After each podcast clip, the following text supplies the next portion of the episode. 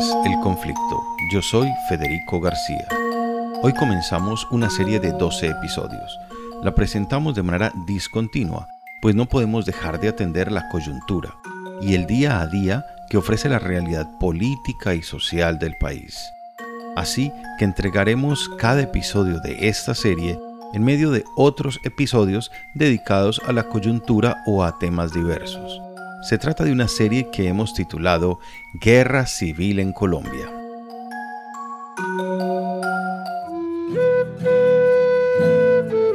Antes de proceder con nuestro episodio, una nota parroquial. Estaremos por fuera del aire por tres semanas.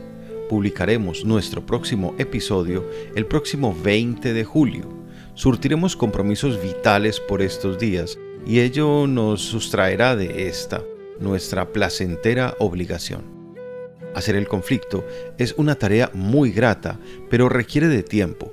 Cada episodio nos toma hasta un día de trabajo. Algunos, como los de la serie que comenzaremos hoy, incluso mucho más tiempo. Por el grado de investigación, claro que esta requiere. Entonces, no desesperen, aprovechen ustedes para desatrasarse de los episodios que aún no han escuchado. Por el momento, Espero que disfruten la serie que comenzamos hoy.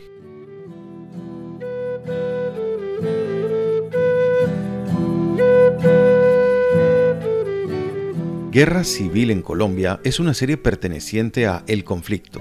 Esta serie busca hacer un recorrido de la historia republicana en Colombia desde los diferentes conflictos que se han presentado en los más de 200 años de historia que tiene el país, desde 1810 hasta nuestros días. Esta serie es el resultado de una rigurosa investigación en fuentes primarias y secundarias, llevada a cabo por este servidor. A lo largo de cada episodio, el oyente encontrará la semblanza propuesta por diferentes actores sociales, no necesariamente los más conocidos y famosos, pero sí quienes estuvieron al lado de los hechos, hombres y mujeres de a pie que construyeron la personalidad de una nación.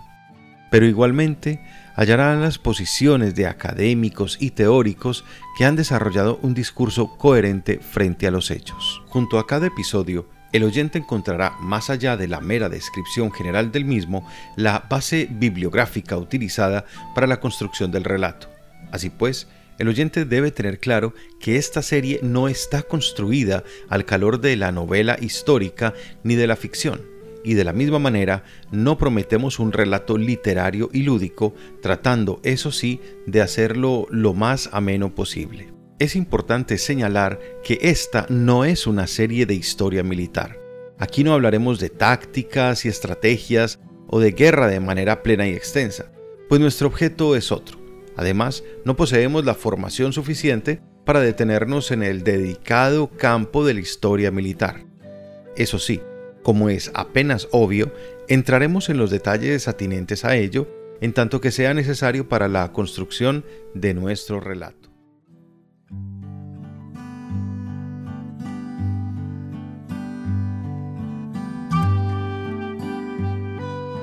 Más de 200 años de historia republicana han visto pasar transformaciones y desmembramientos territoriales, modelos administrativos, diferentes órdenes jurídicos e incluso denominaciones. Esta es una historia mirada desde el lente de la guerra, porque partimos de un postulado, la guerra es la materialización última de las realidades adversas de una sociedad. Y es que, miren ustedes, si dejamos de lado las catástrofes naturales, los grandes cambios sociales suelen ser el resultado del conflicto, uno que estalla cuando existe el descontento, un descontento que a su vez estalla en contra de un régimen administrativo y un régimen administrativo que es puesto en jaque por los intereses de un opuesto. Así, insistimos en que guerra debe ser asumido en términos de conflicto. En ocasiones, ese opuesto es una mayoría, y es cuando el pueblo cuestiona a sus gobernantes. Pero también hay minorías que se convierten en el opuesto de un régimen, y esas minorías logran convocar a las bases sociales, capitalizándolas a su favor. De nuevo viene el concepto de realidad social adversa, pues capitalizan justamente eso, una realidad adversa a esa sociedad para sumar y cargar contra un régimen. Esas realidades sociales adversas, como hemos querido denominar, se pueden determinar, es decir, definir como las situaciones a las que una sociedad se ve abocada, se enfrenta al sufrir de escasez de recursos, bien sea por consecuencia de una mala administración, bien sea por causas naturales y menos común aún, pero posible, por errores involuntarios o ingenuidades. En todos los casos, el resultado será la escasez. Es probable que no todas las facciones sociales se vean afectadas. Incluso es probable que no sean las mayorías las perjudicadas. Pero el descontento será inherente a quienes terminen en desventaja. Ocurre también que esas realidades sociales adversas generadas por la escasez tengan en su base asuntos como la codicia, la usurpación o el exceso de determinadas facciones sociales. Allí entran elementos políticos, es decir, es un problema de manejo del poder o de obtención y mantenimiento del mismo, si partimos del hecho de que la política es la forma de obtener el poder y de detentarlo, y que el poder será la herramienta para disponer la escasez de los recursos, entonces en ese momento comprenderemos que la política es el determinante final de las realidades sociales adversas. Al final del día, y pensando en lo variopinta de la humanidad, si puede encontrarse que, mientras menos adversas sean las realidades sociales, menos conflictos habrá. Es por ello que las sociedades que disfrutan de mayores climas de cordialidad suelen ser las que menos conflicto social presentan. Miren, es por todo lo anterior que no vamos a quedarnos en, en lo que concierne a la guerra en sí, o es decir, al asunto bélico, al episodio bélico a sus miserias, sus gritos de batalla, estrategias, genialidades, desaciertos militares, aciertos, no. Nuestro objeto es lo que rodea el conflicto, las realidades sociales adversas, cómo se generan esas realidades, cómo se tratan de resolver, sus antecedentes, sus actores, etc. Demos aquí entonces un poco de contexto teórico para, digamos, crear un campo en el que nos podamos mover y comprender sobre todo. Suelen la mayoría de los historiadores criollos determinar en un número de 10 las guerras civiles que ha habido en el territorio de la República, luego de eso que se ha denominado independencia. Y comenzamos por afirmar nuestro absoluto desacuerdo en esa cifra y en el cómo se ha obtenido, pues se deja de lado un sinnúmero de conflictos que ha llevado a moldear la personalidad histórica y la realidad social del país. Así, no podemos contentarnos con que apenas y se trata de mirar los episodios muy determinados que se van dando en la historia bélica como la Guerra de los Supremos, la Guerra Civil del 51, la de los artesanos, la de las soberanías, la de las escuelas, la de los mil días, eh, en fin, o buscar delimitaciones impregnadas de tinta en definiciones como la violencia o el conflicto armado. ¿cierto? Porque es que eso implicaría que queden por fuera un, un sinnúmero de episodios muy importantes ¿cierto? Como por ejemplo, ¿qué fue lo vivido en las bananeras del Magdalena? Es que allá hubo una masacre, ¿sí? Allá hubo un conflicto, ¿sí? ¿O es que acaso lo ocurrido en el año de 1985 en el Palacio de Justicia fue apenas un episodio inconexo con la historia de Colombia que duró menos de una semana, ¿sí? Es decir, fue un accidente. No, así no fue. Pues siguiendo este sendero, es que nos atrevemos a afirmar que la primera de las guerras civiles que vivió el territorio fue la que llevaría a la creación de la República. Entonces, vamos a ello.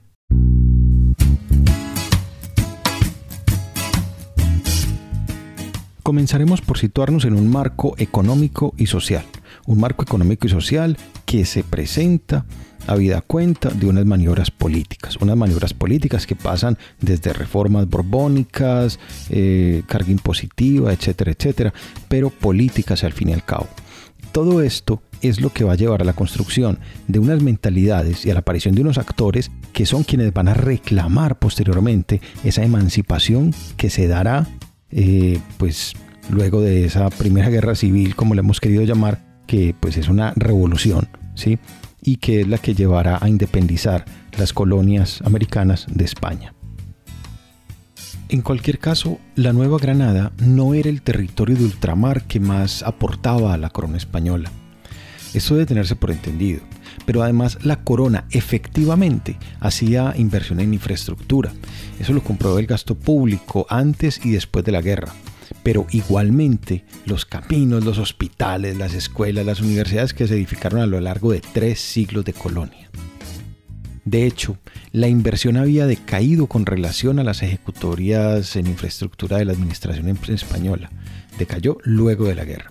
Y si bien el dinero invertido por España en sus colonias americanas hacia finales del siglo XVIII era claramente inferior al ingreso que cada colonia producía, en el caso particular de la Nueva Granada llama la atención que el porcentaje de inversión es más alto proporcionalmente mientras que se trata de una de las colonias menos productivas para España.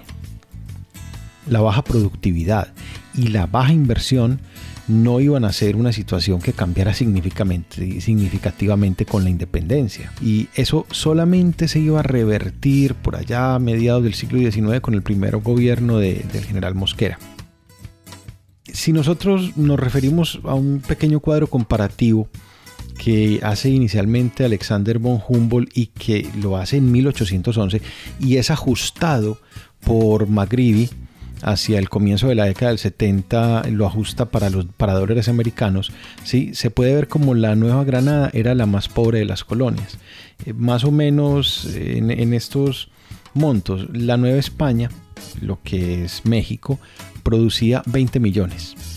Perú, 4 millones. Eh, la Nueva Granada 3,8 millones y el Río de la Plata 3 millones. ¿sí? Fíjense que quien más producía era Nueva España, donde está hoy México, luego Perú, luego donde está Colombia, eh, teniendo en cuenta que es que Nueva Granada era Capitanía General de Venezuela, Audiencia de Quito y el Nuevo Reino de Granada. Y por último el Río de la Plata. El gasto, el gasto público, mientras que el ingreso era de 3,8 millones, el gasto público era de 3,2 millones. Es decir, el neto que le quedaba a España era de 0,6 millones. Ese era el neto que le, que le, quedaba. Em, de acuerdo con esa conclusión de McGreevy, que la hace por allá a finales de los 70, mm, eh, la balanza comercial de la Nueva Granada con respecto a España tiene un negativo de 0,7 millones en contra de la metrópoli en contra de España. Desde ese punto de vista no pueden ser culpados los administradores de la Nueva Granada, eh, pues ni la infraestructura estaba construida ni había con qué hacerla tampoco. El gasto público eh, aumentó entre 1800 y 1822 de manera ostensible porque había que soportar los costos de la guerra de independencia. Ahora, a partir de el año 22 ese gasto público cae a menos de un 5%. Eh, sin embargo, va a coincidir luego con la guerra de los supremos em, que se aumentara ese gasto público y de nuevo cae mostrando recuperación solo hasta el último cuarto del siglo XIX. Estamos diciendo que eh, el pico más alto lo muestra entre 1815 y 1820, donde llega casi al 15% el gasto público. Abre el siglo eh, en, un 11.5%. Hay que, hay que ver cómo si había un gasto público muy fuerte mientras España estaba a cargo de la colonia. Ahora, a eso se le puede sumar el PIB por habitante que había en la Nueva Granada durante los tres primeros cuartos del siglo. ¿Con qué nos vamos a encontrar? Mire, se trataba de una economía en quiebra y eso, pues no, de, de, de eso no caben dudas. Se trataba de un gobierno que no podía hacer un gasto considerable entre otras cosas porque la capacidad crediticia había quedado bloqueada por el incumplimiento de las deudas iniciales adquiridas con Inglaterra. Pero antes, antes de la guerra, el PIB era más alto que mucho después de la guerra y que ha entrado todo el siglo XIX. Entonces, si había un renglón que seguía teniendo el mismo peso que en la colonia, antes o después de las llamadas reformas borbónicas que ya mencionaremos, ¿sí? e incluso que incrementaba su producción era la minería de oro. Sin embargo, entre los gastos de funcionamiento del Estado y la ambición de las élites centralistas más el mantenimiento del ejército, no podía haber un crecimiento efectivo del PIB por habitante. Pero solamente con este dato quedémonos. En 1800, antes de la guerra, el PIB en el PIB era de 312 dólares ajustados. Eh, en 1850, cuando ya habían pasado 40 años del grito de independencia y 30 años de las guerras, el PIB era de 262 dólares. Había caído ostensiblemente. Se puede decir, bueno, también cayó en México, en Chile, en Argentina, etc. Sí, pero no tan estrepitosamente. También uno puede pensar dos cosas cuando compara el asunto del PIB con el de la inversión. Al pasar de la colonia a la república parecen empeorar las relaciones de producción y de hecho la contracción del PIB para la Nueva Granada entre 1800 y 1850 el valor real es de la perdón, la contracción real es de un 11% hay que tener en cuenta otra cosa. Y es que en 1800, cuando se habla de ese PIB, se están sumando de nuevo Capitanía de Venezuela, Audiencia de Quito ¿sí? y Santa Fe. Es decir, que podría ponderarse la cifra si se tiene en cuenta que para el 50 ya no se trataba de un territorio consolidado. En otras palabras, eh, el panorama es todavía peor de cómo se puede ver en los números.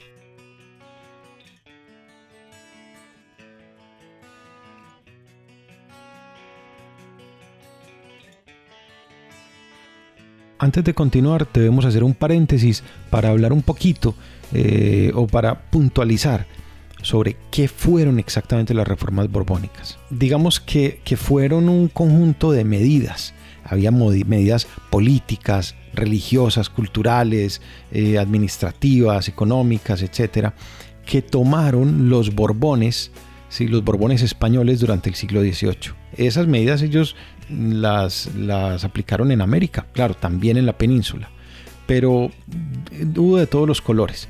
Por ejemplo, ahí fue cuando se creó el virreinato de la Nueva Granada.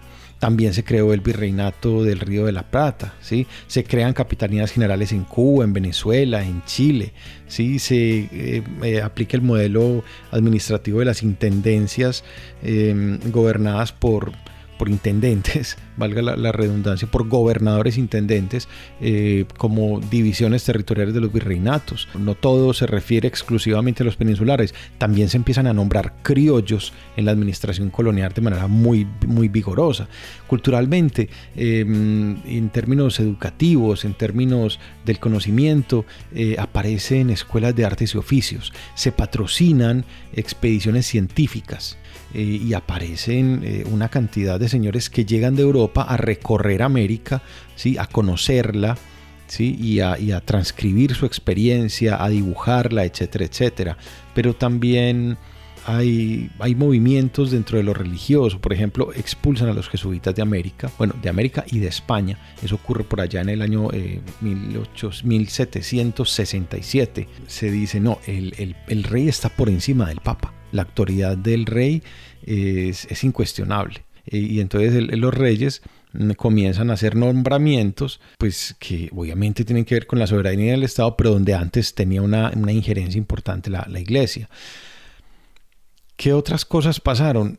Hay una pequeña flexibilización de los, de los monopolios comerciales en América. Em, no solamente eso, eh, la, flota española se diversifica y aparece lo que se conocían como, como navíos de registro, siempre y cuando estuvieran autorizados por las casas de contratación, ¿sí? la casa de contratación de, de Sevilla, pero también se generaron nuevos enclaves agrícolas en las colonias y se le metió plata a las obras públicas. Hay canales, carreteras, puentes que se, que se construyen en ese periodo de las reformas borbónicas. Claro, eso había que pagarlo. ¿Y con qué se pagaba? Con impuestos. Entonces se aumentan los impuestos. Por ejemplo, lo que ocurre con la, con la alcabala. Eso en lo que hay que mencionar sobre las reformas borbónicas en particular.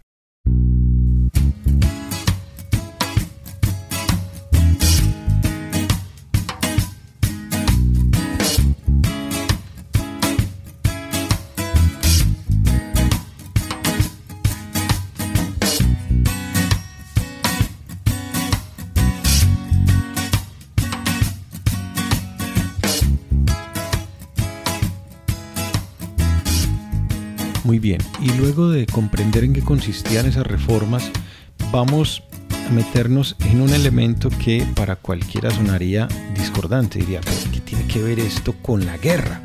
¿Cierto? Eh, y me refiero a la creación de los gremios. Está directamente relacionado. ¿sí? hay un documento que aparece en el último cuarto del siglo XVIII que se conoce como la Instrucción General para los Gremios, ¿cierto? Eh, miren, además de reorganizar administrativamente el territorio de la América Española, las reformas borbónicas reglamentaron las profesiones, artes y oficios que se desarrollaban en el virreinato de la Nueva Granada. Además de ello, incentivaron la creación de gremios y asociaciones em, de pares dedicados a iguales o a similares sectores de la producción colonial. Para ese fin, en 1777 se publica el documento que ya mencionamos, la Instrucción General para los Gremios.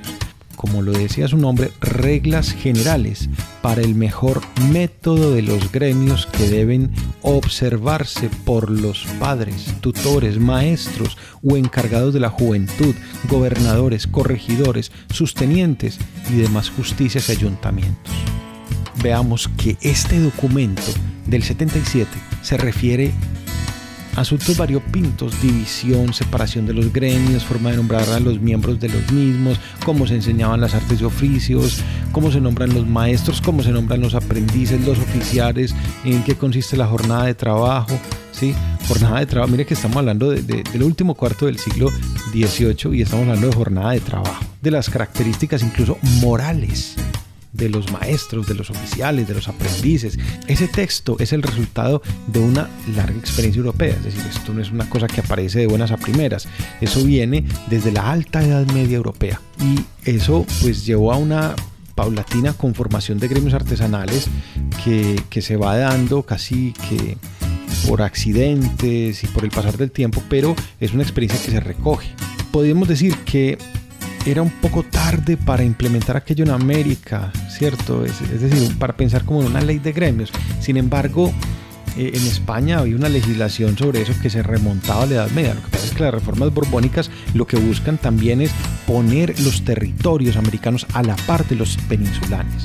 Pero en la misma España fue apenas en el año 76 que se edita un texto abierto al público donde se exponen con precisión cómo debía ser el funcionamiento de esos gremios. Ahora, la confianza en los gremios y la importancia que se daba a ellos permite entender que un Estado que careciese de gremios estaba determinado a la decadencia.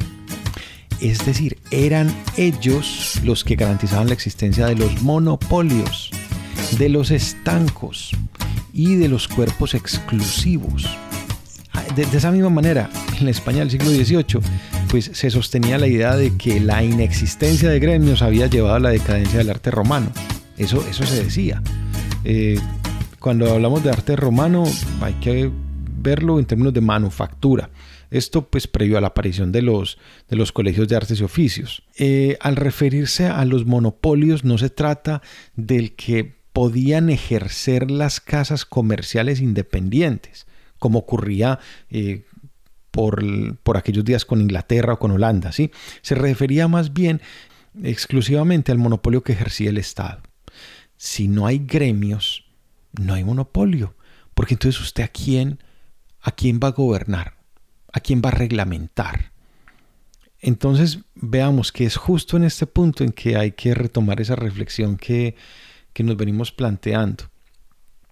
¿Por qué una implantación de los gremios en América eh, termina siendo, por una parte, pues motor de desarrollo histórico, que eso no lo habíamos mencionado, pero por otra parte, eh, una condición para la guerra. Ahora bien, esas reformas borbónicas que impulsaron de alguna manera esa ley de gremios también hizo más difícil la vocación manufacturera de Nueva Granada. El desarrollo de esa vocación era cada vez más torpe, pues más allá de fomentar la creatividad o la industria local, lo que buscaba era mantener controlada la, manufactura, continuar garantizando la dependencia de los productos peninsulares. Miremos este ejemplo. Cuando Fernando VI permite a los navíos independientes siempre y cuando que fueran de registro español, comerciar libremente con las colonias españolas en América, lo que se privilegiaba era el tráfico de minerales y materias primas, no de manufacturas. Y ya veremos esto por qué significará la guerra. En general, la economía virreinal no fue precisamente industriosa, al menos en lo que toca al nuevo reino de Granada. La producción artesanal y manufacturera estaba restringida al mercado interno, salvo contados casos de productos procesados en su fase inicial, como el tabaco y el cacao, que eran exportados. En el caso del cacao de los Santanderes que salía rumbo a México vía Maracaibos, eh, para poner un, ejemplo. Vamos a citar un fragmento del profesor Jaime Jaramillo Uribe. Mm, lo dice en, un texto llamado La economía del virreinato, que hace parte de la historia económica de Colombia de, José Antonio Campo dice Jaime Jaramillo, eh, un informe enviado por los oficiales de la Dirección General de Rentas de Cartagena en 1795 daba un cuadro muy completo a la producción de las diversas provincias del reino y de lo que constituían sus intercambios. Santa Fe. Su producción casi toda se consume en ella misma el, trigo que no se consume en ella se manda a Honda, Mariquita, Neiva y a una Cartagena. Los cueros se convierten en tenerías para hacer petacas, para transporte de tabaco y otros efectos. Las lanas se hilan para fabricar sombreros muy ordinarios, ruanas y jergas. Las mieles se convierten en aguardientes y chichas. Vamos a ver allí también cómo dice o cómo habla del socorro y aquí ya me entenderán por qué estamos centralizándonos en el asunto de la guerra. El socorro Santander, ni más ni menos que la revuelta del socorro. Sí, dice Jaramillo Uribe, el socorro remite a todo el reino algodones en rama, con pepita y sin ella, lienzos, paños de manos, colchas y otras piezas útiles.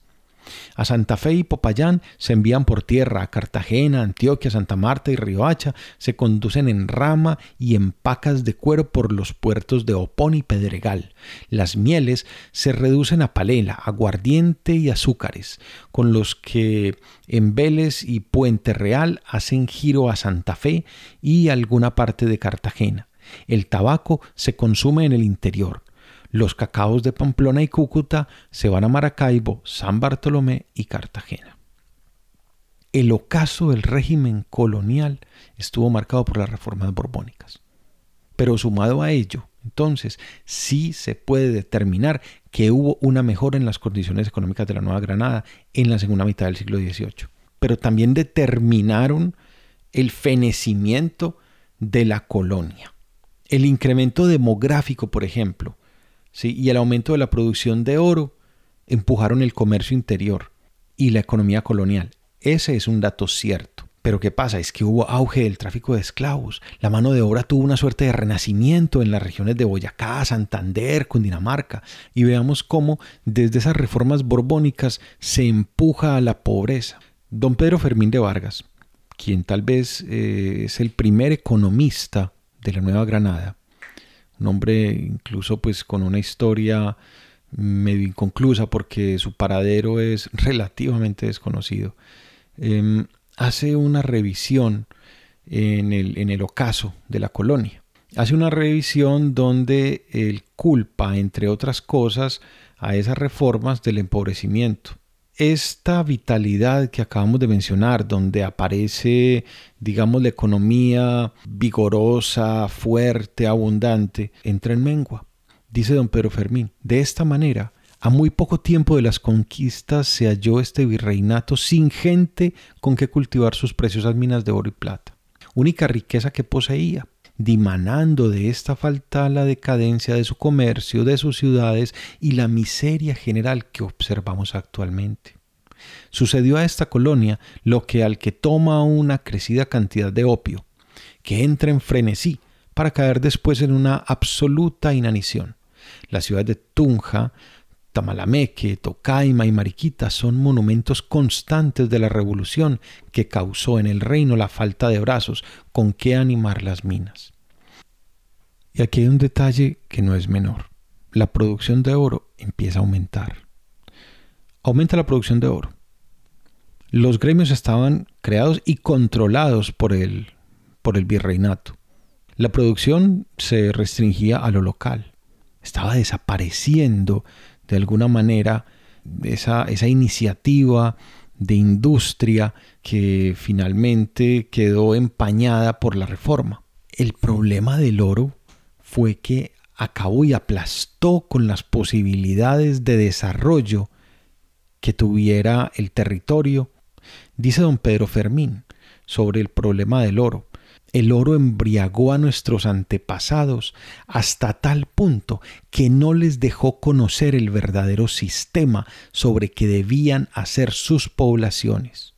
La agricultura que alimenta al hombre fue destruida, las artes y la manufactura también, y este abandono les hizo soltar bien presto el oro de las manos, sucediéndoles lo que al perro de la fábula, que soltó la presa que tenía en la boca por coger la sombra que vio en el agua.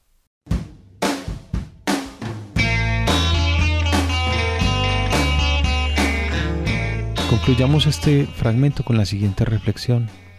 Los gremios están fortalecidos.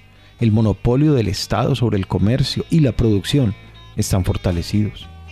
Cuando en Villa de Leiva comienzan a sembrar olivos y tratan de procesarlos para hacer aceite, ¿qué pasa? Pues no le sirve a la corona, porque ese aceite va a hacerle competencia al aceite que se produce en la península. Y esa fue la triste historia que empobreció más el territorio y que llevó a todo lo que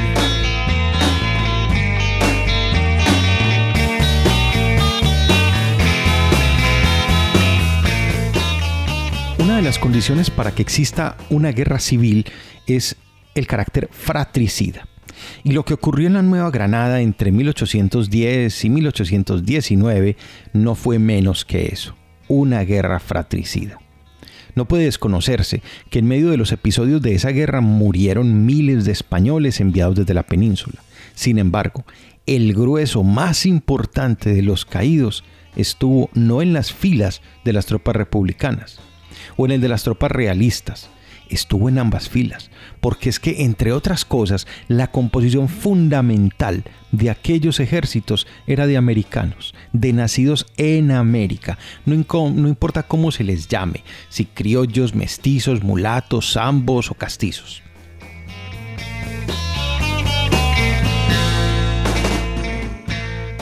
Ahora bien, ¿cuál es la diferencia para esa denominación de guerra civil o ese conflicto que muchos llaman de independencia? Pues no, no lo sabemos, ¿cierto? Podríamos especular un poco y afirmar que tal vez no es fácil asentir a que el poder ganado fue por cuenta de matar iguales. Es decir, a nadie le queda tan fácil ¿sí? aceptar que ganó una guerra matando a sus hermanos, ¿cierto? Pero esta es una mera especulación. Lo cierto es que aquello sí fue una guerra civil, que además puede nombrarse como revolución eso en muchos historiadores sí están de acuerdo.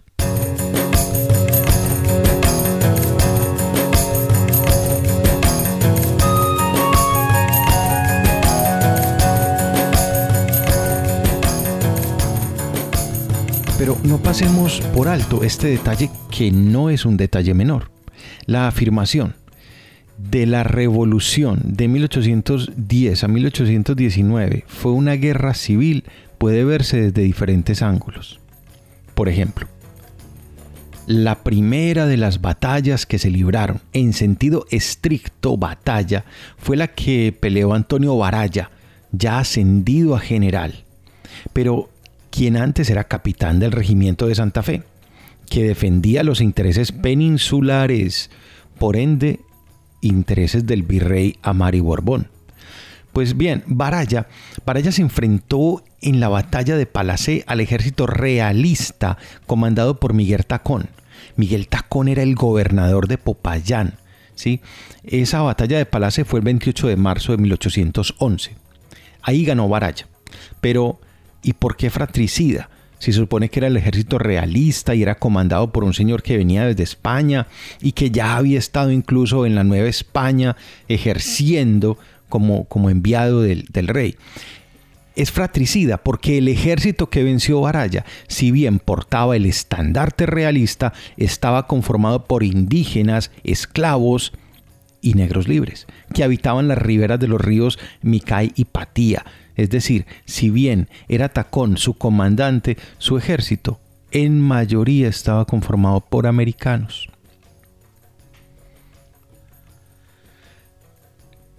También, también debe mencionarse que una mayoría sobresaliente de los cuerpos armados realistas a lo largo y ancho de la América española era de americanos. Solo en Santa Fe, donde el caso de Baraya parecería poco por ser nacido en la Nueva Granada, a pesar de ser oficial realista, habría sí que mencionar al, al coronel Moledo. Estamos hablando de José María Moledo y Chinchilla. Este señor nació en Barcelona, ¿sí? y era el segundo al mando de Juan Sámano en el ejército del virreinato de la Nueva Granada. Es decir, no era un pintado en la pared. Lo que nos resulta curioso, por ejemplo, es que, salvo una mención hecha por el historiador colombiano Manuel José Forero, a Moledo no se le suele mencionar mucho. Claro, en esa mención Forero no escatima en flores a Moledo, de quien no podía dejar de hablar, pues el buquet de rosas iba dirigido también al mismo Baraya. ¿Y cómo iba a hablar de Baraya sin hablar de su superior que también se le había torcido a los españoles, ¿sí? Y que seguía en la cadena de mando a Moledo, ¿cierto? Mm, citemos un poquito lo que decía Forero. Decía, uniéronse Moledo y Baraya para satisfacer de las nobles aspiraciones criollas, no para resguardo de capitales y prebendas, no para abrigo de dineros o joyas o vajillas de plata. Uniéronse para que el pueblo, el noble pueblo colombiano, pudiese deliberar sobre sí mismo, opinar sobre sus bienes y sus males, regirse por mano de los mejores, aventurarse en la marcha de las naciones libres. Así es como Manuel José Forero se refiere a Moledo pues, y a Baraya. Recordemos, uno nacido en la península, otro nacido en el territorio neogranadino, pero ambos oficiales y muy importantes del ejército virreinal.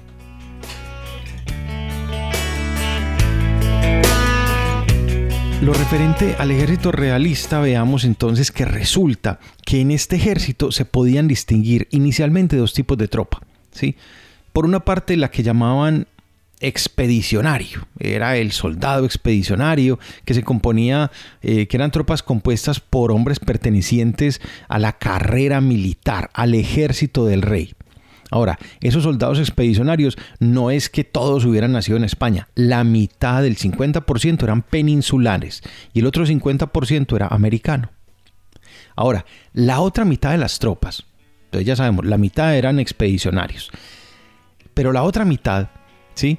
Eh, de las tropas realistas, esto para mediados de la década de 1810, es decir, cuando ya se enviaban tropas desde España, ¿sí? decíamos que esa otra mitad del ejército era conformada por las denominadas milicias. Resulta que las milicias, todas eran americanas, todas eran tropas americanas.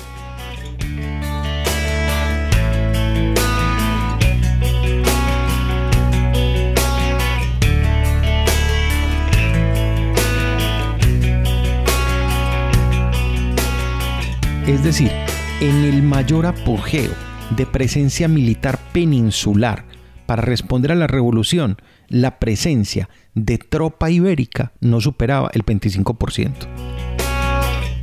Y cuando decimos mayor apogeo, estamos hablando, repito, mediados de la década del 10 del siglo XIX, ¿sí? donde se embarcan, se embarcan 10 mil y pico de tropas desde la península hacia América a retomar el territorio en 1814. Esta cifra que acabamos de mencionar, mm, pues contrástenla ustedes un poco, ¿sí? Mm, en el año de 1824, cuando se da la batalla de, Ayacucho, apenas el 1% de la tropa era peninsular, es decir, 10 años después de que habían comenzado esa campaña para la eh, retoma de los territorios en América, 10 años después, solo el 1% de la tropa era peninsular. Ahora, si a composición de la población vamos, es decir, eh, cómo estaba compuesta esa población peninsular en América, pues resulta que desde la segunda mitad del siglo XVIII en América había alrededor de 150 mil peninsulares, lo que no llega ni al 1% de la población total de América. Eso nos deja en una posición bien incómoda al pretender hablar de una expulsión de los españoles de América. ¿sí? Entonces, miren, viene la pregunta, ¿por qué si el número de españoles en América era tan bajo? ¿Sí? ¿Por qué las guerras de revolución americana se extendieron por 15 años, incluso por más? Con los datos que hemos proporcionado, la respuesta es fácil. Es que la guerra la guerra era de americanos contra americanos. Entonces, no, no debemos llamarnos a engaños. Era una guerra revolucionaria. En ella se enfrentaban los defensores de la corona española, es decir, del antiguo régimen, contra los defensores de una democracia liberal, que era el ideal último de quienes combatían por lo que llamaban independencia.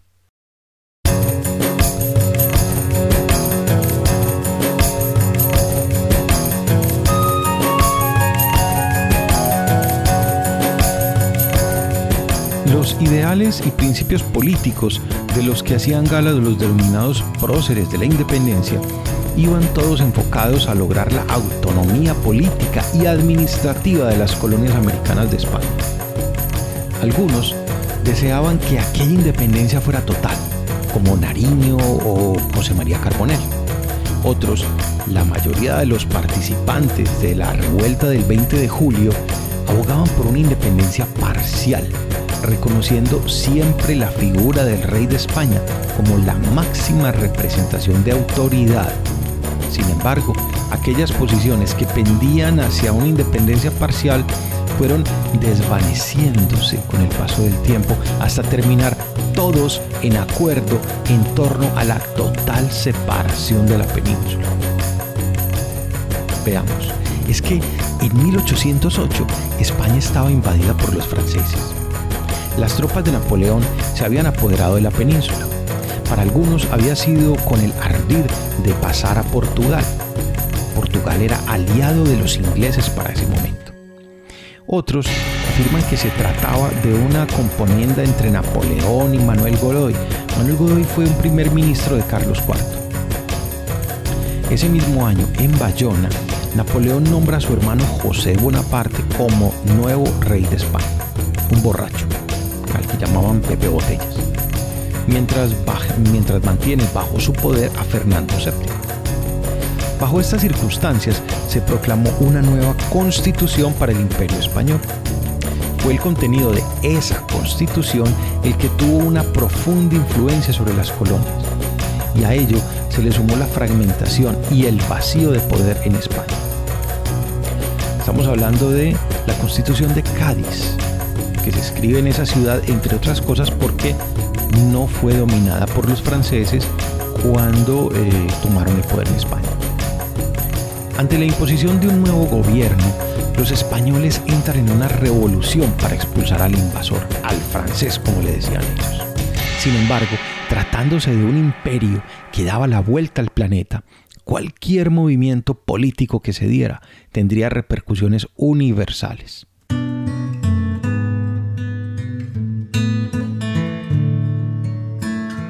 Se crean en España entonces juntas de gobierno que buscan la preservación del poder de Fernando VII. Y dichas juntas comienzan a dar parte a las colonias con el objeto de alinearlas a favor del monarca Borbón. En 1809, la Junta Central del Reino envía un comunicado a las colonias donde afirma que éstas ya no son colonias sino parte integral de la corona. Para 1810 se hacía otro comunicado, esta vez invitándolas a elegir representantes que hicieran presencia en el Congreso Nacional. Incluso se señalaba a los habitantes de las colonias como los dueños de su propio destino. Mientras las juntas de gobierno se esfuerzan por hacer contrapeso a la invasión napoleónica, este consciente de la importancia que tenían las colonias para España, entendía que, promoviendo su independencia, desmembraría el imperio de Fernando VII. Y ganaría amigos que pasarían a abrir sus puertos para el comercio con Francia. Además de lo anterior y ganando el favoritismo de las colonias españolas de América, Napoleón evitaría que éstas sucumbieran ante los ingleses. A lo largo y ancho de América se constituyeron juntas de gobierno. Todas buscaban un ápice de independencia, además de responder al vacío de poder español. La descrita situación que acabamos de, mencionar en España sirvió como amalgama de las diferentes fuerzas en disputa por el poder en las colonias. Particularmente en la Nueva Granada, algunas sublevaciones se venían dando, por ejemplo en Cartagena, en El Socorro y en otras poblaciones. Estos movimientos, más allá de buscar la independencia, pues le seguían jurando obediencia a Fernando VII. Aquí es importante hacer una salvedad. Es que la situación de, de América como, como colonia española es bien discutible, sobre todo desde el siglo XVIII. Cuando comienza la monarquía Borbón en España, cuando hay un cambio de casa de gobierno, de, casa real en España, de alguna manera también cambian radicalmente las políticas hacia América. De hecho, puede sentirse un vacío de poder desde España hacia América. Y miremoslo desde esa perspectiva. Em, no había una gran carga impositiva, que se generara sobre América en ese momento. Sin embargo, en las reformas borbónicas empiezan a cobrarse más impuestos para hacer inversión dentro de las mismas colonias y eso va a generar malestar y ahí es donde aparece la revuelta del socorro, ¿sí? que es la que se conoce pues como la revolución de los comuneros. Pero esto viene más de la mano con una insatisfacción que hay contra unos impuestos. Lo otro que genera mucha insatisfacción es el asunto del comercio, en principio, y al tenor de la ley, pues se supone que América solo podía comerciar con España, pero más adelante veremos esto cómo se manejó.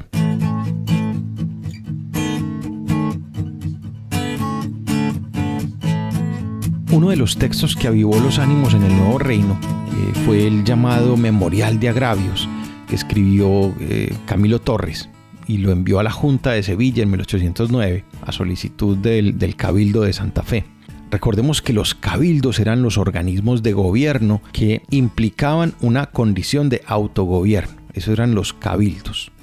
Decía el memorial de agravios entonces, Señores, desde el feliz momento en que se recibió en esta capital la noticia de la augusta instalación de esa Suprema Junta Central en representación de nuestro muy amado soberano, el señor don Fernando VII, y que se comunicó a su ayuntamiento para que reconociese este centro de la común unión sin detenerse un solo instante en investigaciones que pudieran interpretarse en un sentido menos recto, cumplió con este sagrado deber prestando el solemne juramento que ella le había indicado. Aunque ya sintió profundamente en su alma que se asociaban en la representación nacional los diputados de todas las provincias de España, no se hiciese la menor mención ni se tuviesen presentes para nada los vastos dominios que componen el imperio de Fernando en América, y que tan constantes, tan seguras pruebas de lealtad y patriotismo acaban de dar en esta crisis. Estamos hablando de don Camilo Torres, uno de los próceres de la independencia, y en ese memorial está muy claro cuando él habla del muy amado soberano don Fernando VII. Ahora, es que para 1810 la, la intelectualidad criolla de Santa Fe tenía claro lo que debía hacer capitalizar todas las pequeñas sublevaciones regionales y promover un desorden civil. Un desorden tal que motivara el cambio de régimen, instituyendo así una junta de gobierno. Pues bien fue que un 19 de julio de 1810, reunidos en el observatorio astronómico que dirigía, que dirigía Caldas, eh, José Acevedo y Gómez, Joaquín Camacho, José María Carbonel, Camilo Torres y el mismo Caldas, acompañados por otros eh, precursores. Fraguaron un plan donde a partir de un marginal incidente con un español se pudiera dar paso a una revuelta popular. Los hechos que se dejaron venir ese 20 de julio los narra don Francisco José de Caldas. Don José Llorente, español y amigo de los ministros opresores de nuestra libertad, soltó una expresión poco decorosa a los americanos. Esta noticia se difundió con rapidez y exaltó los ánimos ya dispuestos a la venganza. Grupos de criollos paseaban alrededor de la tienda de Llorente con el enojo pintado en sus frentes. En este tiempo pasó un americano que ignoraba lo sucedido hizo una cortesía de urbanidad a este español. En el momento fue reprendido por don Francisco Morales y saltó la chispa que formó el incendio y nuestra libertad. Todos se agolparon en la tienda de Llorente. Los gritos atraen más gente y en un momento se vio un pueblo numeroso e indignado contra este español y contra sus enemigos. Trabajo costó a don José Moledo aquietar por este instante los ánimos e impedir las funestas consecuencias que se temían. Todos se agolpaban en el palacio y no se oye otra voz que Cabildo abierto, Cabildo abierto. Don José María Carbonel corría de taller en taller y de casa en casa, sacaba gente y aumentaba la masa popular. Eso es lo que dice el sabio Caldas, el mismo que aparece en los billetes de 20 pesos por allá de los años 70. Ante la revuelta popular, el virrey Amari Borbón se vio obligado a convocar el cabildo abierto, como se lo estaba pidiendo la gente, y luego a conformar una junta de gobierno. El mismo virrey sería el presidente de esa junta, mientras que un criollo, José Miguel Pey, fue nombrado vicepresidente. El acta de independencia del 20 de julio de 1810 reconoce la autoridad de la Junta de Regencia hasta que el rey Fernando VII reasuma el mando. Para el 26 de julio, menos de una semana después, esto se eliminó. Un año más tarde, en 1811, desaparece toda obediencia y sumisión hacia España.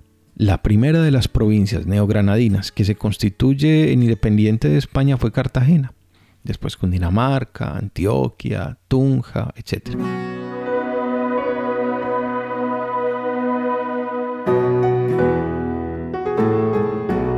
Y así comienza un periodo de tiempo que va desde el 20 de julio de 1810 hasta 1816. Eh, La historia, bueno, o los historiadores han querido denominarla como patria boba la razón que históricamente se nos ha dado respecto a la existencia de esa patria boba se ha limitado a exponer el hecho de que los nuevos dignatarios de la naciente nación no podían ponerse de acuerdo en la forma de gobierno. Sin embargo, la historia ha tratado con indulgencia los firmantes del acta de independencia, dejando de lado algunas realidades que se vivieron por esos días y que aún hoy repercuten en la República. Miren, para 1811, las provincias independientes enviaron sus representantes a Santa Fe de Bogotá para el primer Congreso de las Provincias Unidas. Allí, el 27 de noviembre de 1811, se proclamó la existencia de las Provincias Unidas de la Nueva Granada, una especie de parapeto de, de República Federal. El mismo nombre que se le daba a la naciente república generaba un conflicto sobre los políticos de la época. Unos eran partidarios de un sistema centralista, donde Santa Fe fuera la capital, pero los otros pretendían un sistema federal. Un detalle que no es menor es que eh, menciona el historiador Tomás Pérez Bejo, cuando se afirma que la mayoría de las supuestas declaraciones de independencia anteriores a 1813 son en realidad proclamas de fidelidad a Fernando VII o, si acaso, de no reconocimiento de la Junta Central o el Consejo de Regencia. Independencia significó en estos primeros años de manera general y tanto en la parte europea como en la americana de la monarquía. Independencia de las autoridades impuestas por Napoleón que eran consideradas ilegítimas. Eso era lo que se consideraba independencia para estos señores.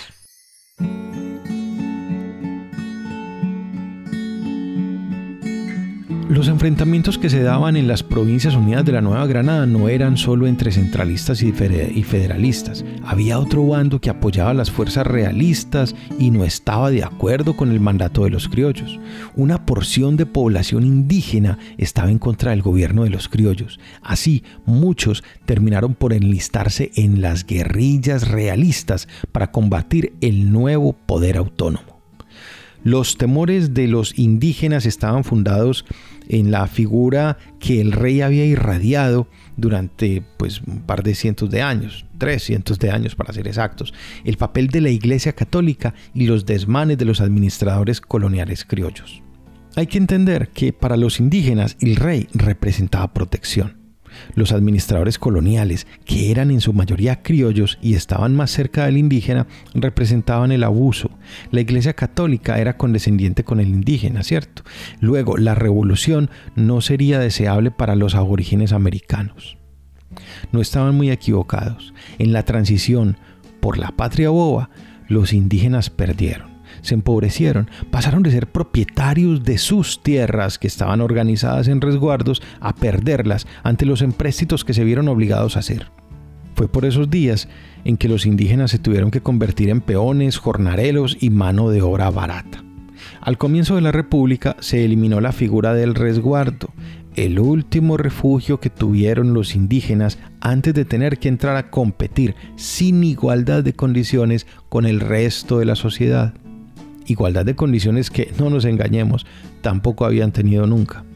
Porque España tampoco es que los hubiera tenido en igualdad de condiciones con los criollos. ¿sí? De hecho, no, no reconocemos ningún virrey indígena. El decreto por el cual desaparecían los resguardos también eliminaba el pago del tributo que originalmente debían cancelar los indígenas a la administración colonial. Miremos entonces, la tierra de los resguardos sería repartida entre las familias indígenas, pero habría un sobrante de tierras que se disputarían los terratenientes criollos. Con respecto al tributo que era abolido a los indígenas, este sería reemplazado por toda la carga tributaria que cualquier ciudadano tenía. Es decir, el indígena pagaba un, tributo al rey y punto. Ahora tenía que pagar todos los tributos que cualquier ciudadano estaba pagando.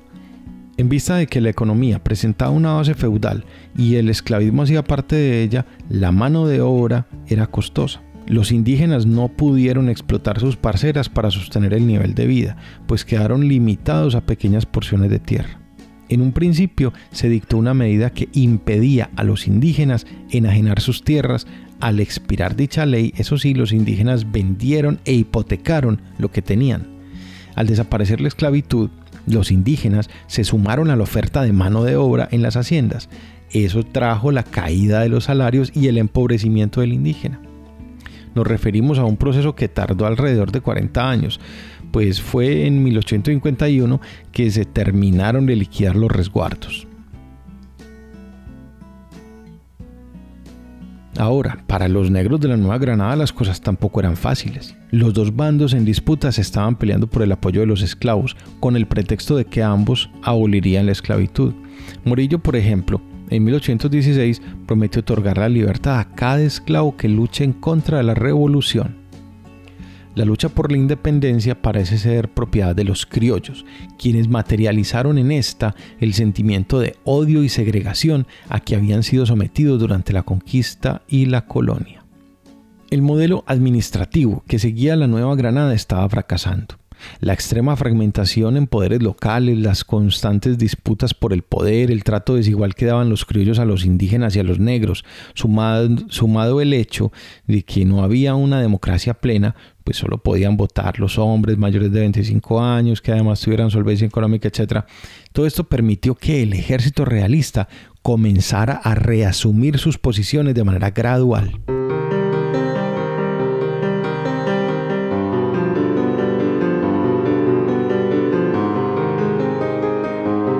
Figuras ya se habían percatado del fracaso que se, venía, que se veía venir.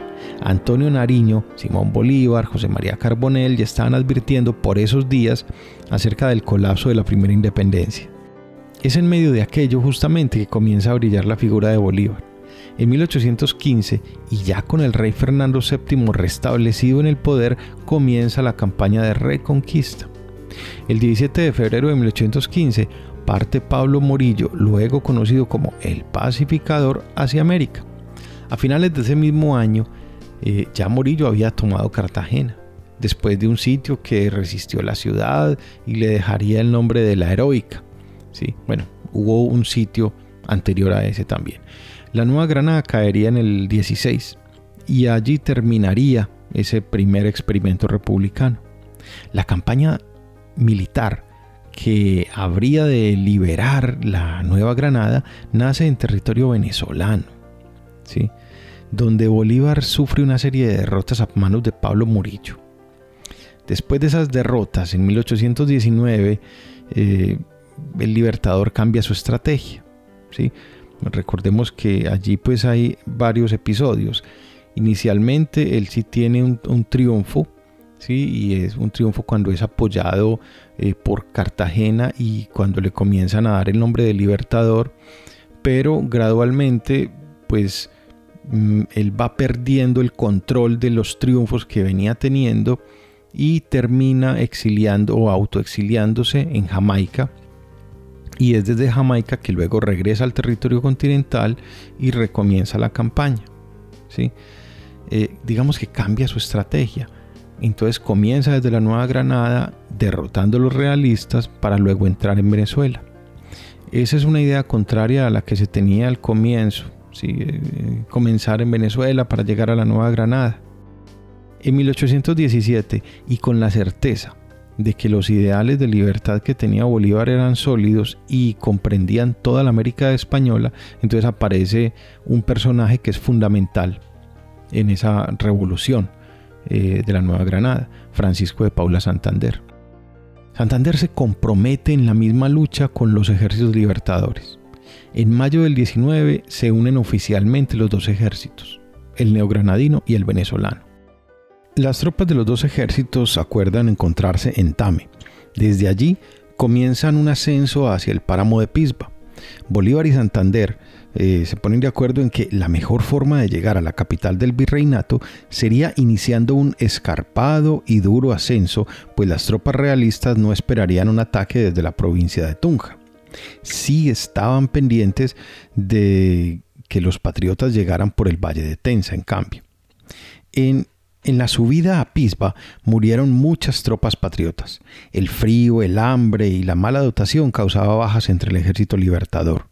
Después de algunas reyertas a favor de las tropas libertadoras, los ejércitos patriotas y realista se encontraron el 25 de julio en la feroz batalla del pantano de Vargas. Ahí hubo un decisivo triunfo para los criollos, es decir, para el libertador. Un par de semanas después, el 5 de agosto, Bolívar entraría en Tunja, impidiendo que las tropas realistas se reagruparan. Y dos días después, los insurgentes libertadores interceptan la huida del general Barreiro, comandante de los Chapetones, y dan la batalla que inauguraría la independencia de Colombia, conocida como la Batalla del Puente de Boyacá. Barreiro y 1.600 soldados de su tropa fueron apresados. El 10 de agosto de 1819, el Ejército Libertador entra en Santa Fe de Bogotá, declarando así la libertad para la Nueva Granada. Comienza entonces la vida republicana. Ahora, en medio de todos los hechos que se desarrollaron alrededor de estas batallas, de estos enfrentamientos, pues nos vamos a encontrar con algunos detalles que nos dejan ver cómo hubo desmanes bastante pronunciados tanto desde el bando realista como desde el bando patriota. Por ejemplo, cuando entra Morillo en Santa Fe en 1816, procede a hacerle un juicio sumario a todos los que estuvieran relacionados de una u otra manera con los episodios no solo del 20 de julio, sino también aquellos que estuvieron involucrados en la administración de esa primera república. ¿sí? Entonces los juicios eran además por traición.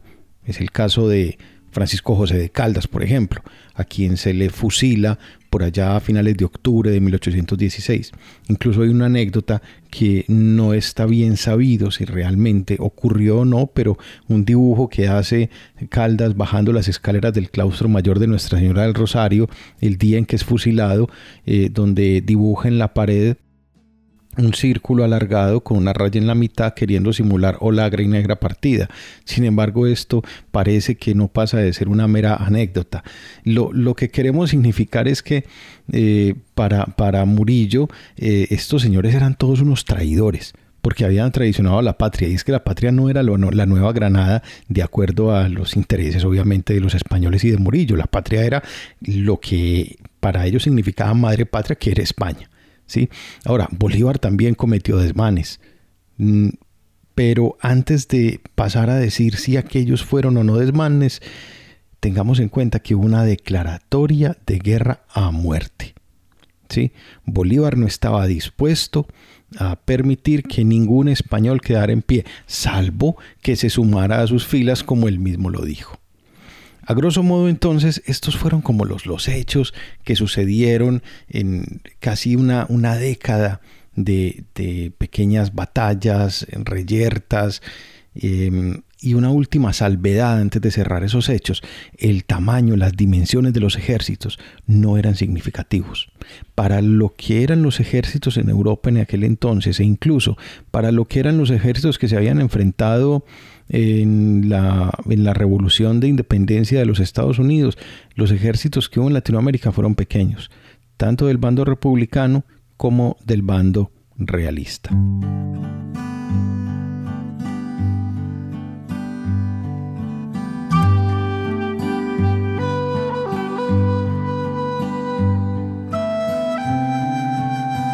Muy bien, así, a grosso modo, transitó la primera de las guerras civiles de la República, la Revolución, que le dio nombre a su independencia administrativa de España.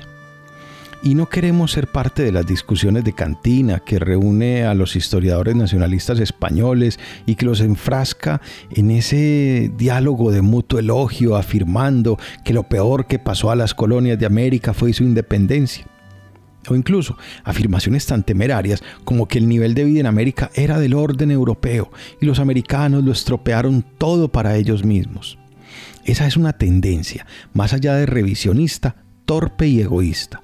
España abusó por tres siglos de América, con alevosía o sin ella, por mera torpeza e ignorancia administrativa o por su absoluta incompetencia para gestionar las colonias dejaron hundir el imperio que tenía entre sus manos, perdieron una guerra fría contra los ingleses y los franceses, perdieron su lugar bajo el sol. Y con mil problemas, con mezquindad sin ella de los criollos revolucionarios, el turno ahora era para América. Y ese turno aún no ha pasado página. Todavía es el tiempo de América. La historia no son unos cuantos años y los pueblos de América aún tienen un lugar bajo el cielo. El conflicto es un podcast presentado, escrito y producido por Federico García. Música libre de derechos o de autoría del productor. Si le gusta este programa, póngale un me gusta, suscríbase o compártalo con sus amigos. Igualmente, escríbanos, comente los contenidos y sugiéranos temas. Si quiere participar en el programa, póngase en contacto. Puede escribirnos al correo electrónico legionariosdelaverdad.gmail.com